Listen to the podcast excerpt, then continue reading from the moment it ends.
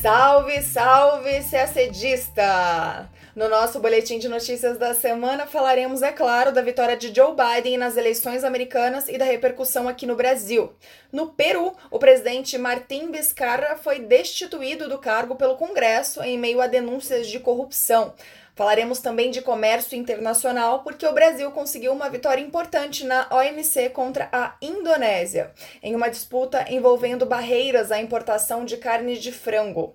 Em Hong Kong, Pequim aperta o cerco contra a autonomia do território e permite a expulsão de parlamentares pró-independência. E um conflito na região do Tigre, na Etiópia, vem adquirindo proporções cada vez maiores, enquanto no Cáucaso, um acordo entre Armênia e Azerbaijão traz frágeis promessas de paz em Nagorno-Karabakh.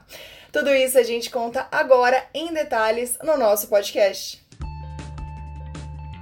Começamos falando sobre eleições norte-americanas. A vitória do democrata Joe Biden foi confirmada no sábado, dia 7, ou seja, quatro dias depois do início da apuração dos votos. E a contagem continua, deve levar alguns dias ainda para ser concluída mas com a vitória na Pensilvânia no sábado, Biden conquistou o número de delegados suficiente para eleger um presidente nos Estados Unidos. Então, pelas projeções, fica impossível uma virada de Donald Trump, mesmo que ele consiga todos os estados que ainda não foram definidos.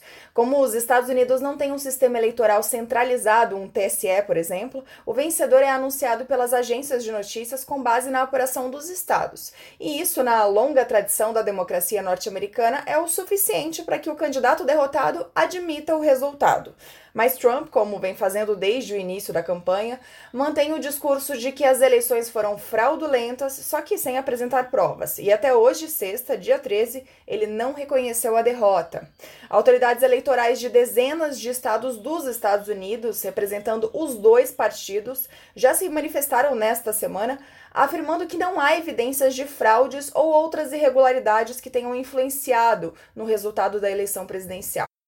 E, além disso, a maior parte da comunidade internacional já reconheceu a vitória de Biden. Os únicos chefes de Estado do mundo que permanecem em silêncio, pelo menos até esta sexta-feira, são os do México, da Rússia, da Coreia do Norte e do Brasil. O presidente Jair Bolsonaro já havia manifestado outras vezes sua preferência pelo republicano Donald Trump. Além disso, Biden já demonstrou na campanha que irá pressionar o Brasil sobre suas políticas ambientais.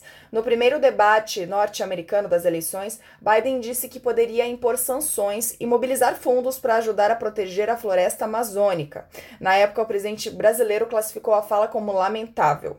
Na terça-feira, dia 10, em um evento no Palácio do Planalto, Bolsonaro não citou o nome de Biden, mas se referiu a ele como um grande candidato à chefia de Estado que disse que poderia levantar barreiras comerciais contra o Brasil por conta de incêndios na Amazônia.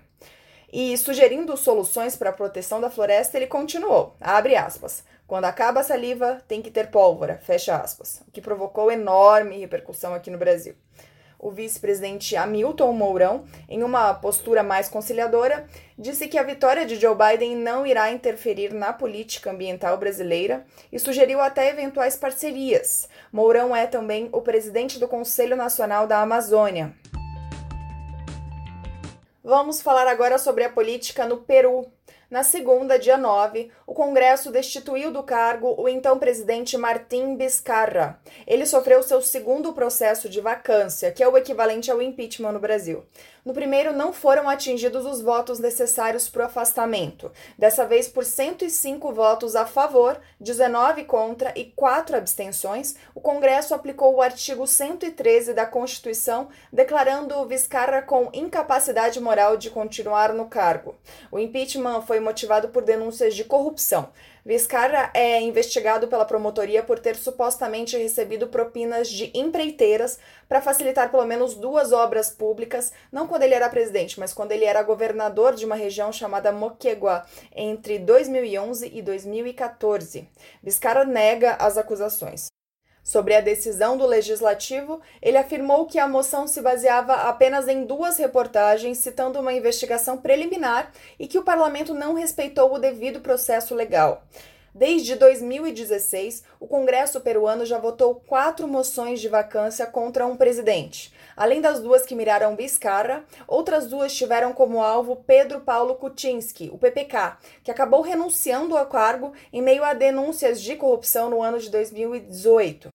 Quem assumiu a presidência no lugar de Vizcarra foi o presidente do parlamento, Manuel Merino, que deverá ficar no cargo até as próximas eleições em abril de 2021. O assunto agora é comércio exterior. O Brasil ganhou novamente uma disputa na OMC contra barreiras comerciais feitas pela Indonésia à importação de carne de frango brasileira. Os juízes da Organização Mundial do Comércio já tinham concluído em 2017 que a Indonésia estava sim dificultando a entrada da carne de frango brasileira no país e determinou que a Indonésia adotasse várias medidas, incluindo aceitar o certificado sanitário internacional para a entrada do frango brasileiro. Mas a Indonésia ignorou a decisão dos juízes, o que levou o Brasil a solicitar um painel de implementação, que é um mecanismo pelo qual a OMC confere se o país se adequou ou não às recomendações. O resultado do painel de implementação foi divulgado na terça-feira, dia 10. De acordo com o relatório, diversas medidas aplicadas pela Indonésia continuam em desacordo com as regras da OMC. O painel reconheceu a demora indevida do governo indonésio em conduzir o processo de certificação sanitária do Brasil para exportação de carne de frango à Indonésia desde 2009. O relatório final do painel de implementação poderá ser adotado pelo órgão de solução de controvérsias da OMC em até 60 dias. Em nota, o Itamaraty afirmou que, aspas, o Brasil espera que a Indonésia ajuste o quanto antes sua legislação e suas práticas a fim de encerrar definitivamente o contencioso. A Indonésia pode até recorrer ao órgão de apelação da OMC, mas isso não teria nenhum efeito prático, já que o órgão já está há algum tempo sem a quantidade mínima de juízes devido à recusa dos Estados Unidos de indicarem novos representantes.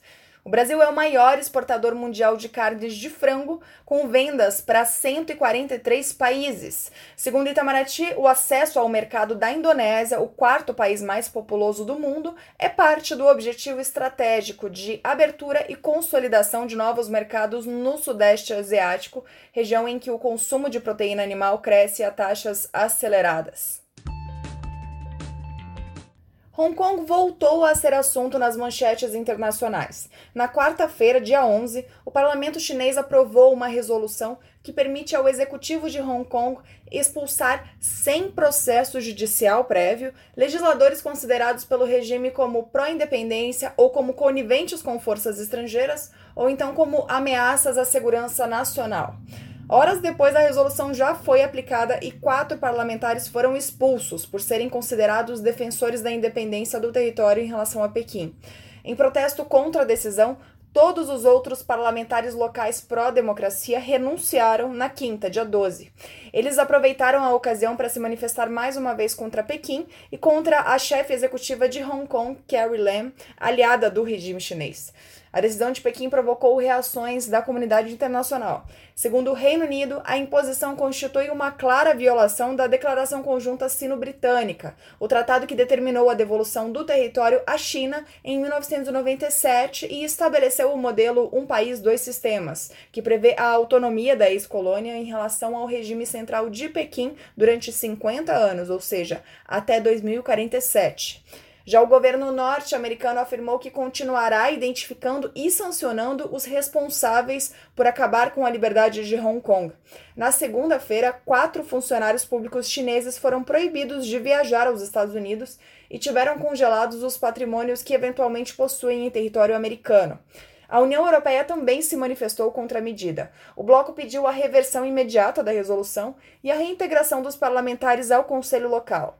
O porta-voz do Ministério das Relações Exteriores da China, Wang Wenbin, declarou que os países estrangeiros não têm nenhum direito de fazer comentários classificados por ele como irresponsáveis com o objetivo de interferir nos assuntos de Hong Kong.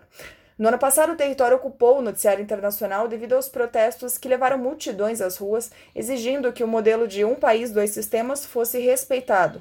Neste ano, as manifestações arrefeceram devido à pandemia do coronavírus e às regras de isolamento, mas os atos anti-Pequim foram retomados depois da aprovação da Lei de Segurança Nacional, que pune qualquer ato que a China considere subversão, secessão, terrorismo ou conluio com forças estrangeiras.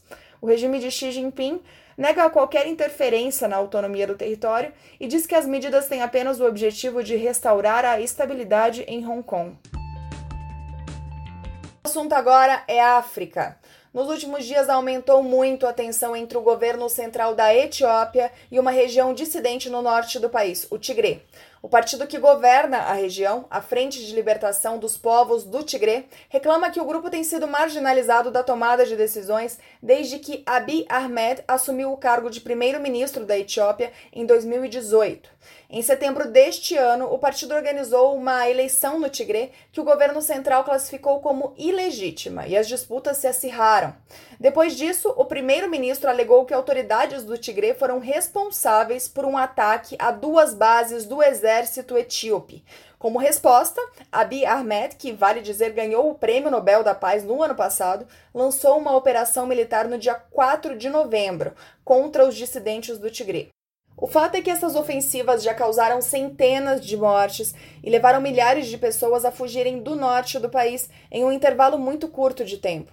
Na quarta-feira, dia 11, o governo afirmou que em 48 horas, 8 mil etíopes se refugiaram no leste do Sudão. O porta-voz do Alto Comissário da ONU para os Refugiados, Babar Balok, se declarou preocupado com o impacto do conflito em curso. Ele informou que há várias centenas de solicitantes de asilos em dois postos fronteiriços da área. Desde o início do conflito, diversas organizações como a ONU e a União Africana, além do Papa, demonstraram preocupação com o confronto, pedindo um cessar-fogo e pedindo também que haja diálogo entre os governos, o que ainda não aconteceu. E um cessar-fogo promete levar a paz, ao menos momentânea, à região do Cáucaso. Na terça-feira, dia 10, a Armênia e o Azerbaijão assinaram um acordo com mediação da Rússia para encerrar o conflito em Nagorno-Karabakh.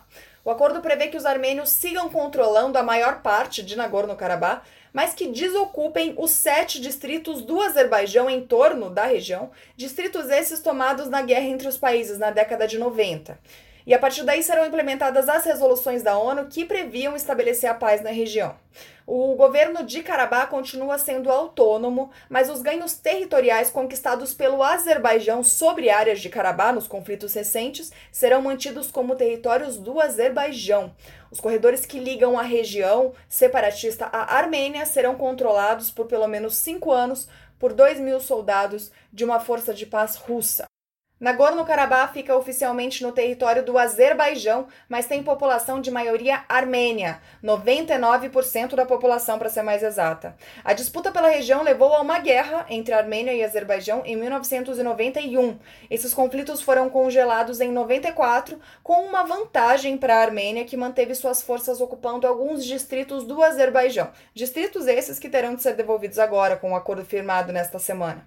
A Armênia também passou a ter muita influência no governo de Nagorno-Karabakh.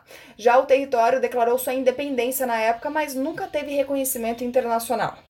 Os conflitos voltaram em setembro deste ano, quando o Azerbaijão passou a atacar o território de Nagorno-Karabakh, alegando que havia sido atacado antes. De lá para cá chegaram a ser firmados acordos de cessar-fogo, mas os conflitos logo retornavam. Não há dados oficiais sobre o número de mortes, mas o governo russo calcula que de setembro para cá 5 mil pessoas morreram nos conflitos. E o que aconteceu nos últimos dias foi que as forças do Azerbaijão conseguiram controlar boa parte das áreas ao sul da capital de Karabakh. No fim de semana, eles tomaram a estratégica cidade histórica de Shushi, considerada a porta de entrada para a capital. E foi isso que levou a Armênia a aceitar um acordo quanto antes, ainda que desfavorável.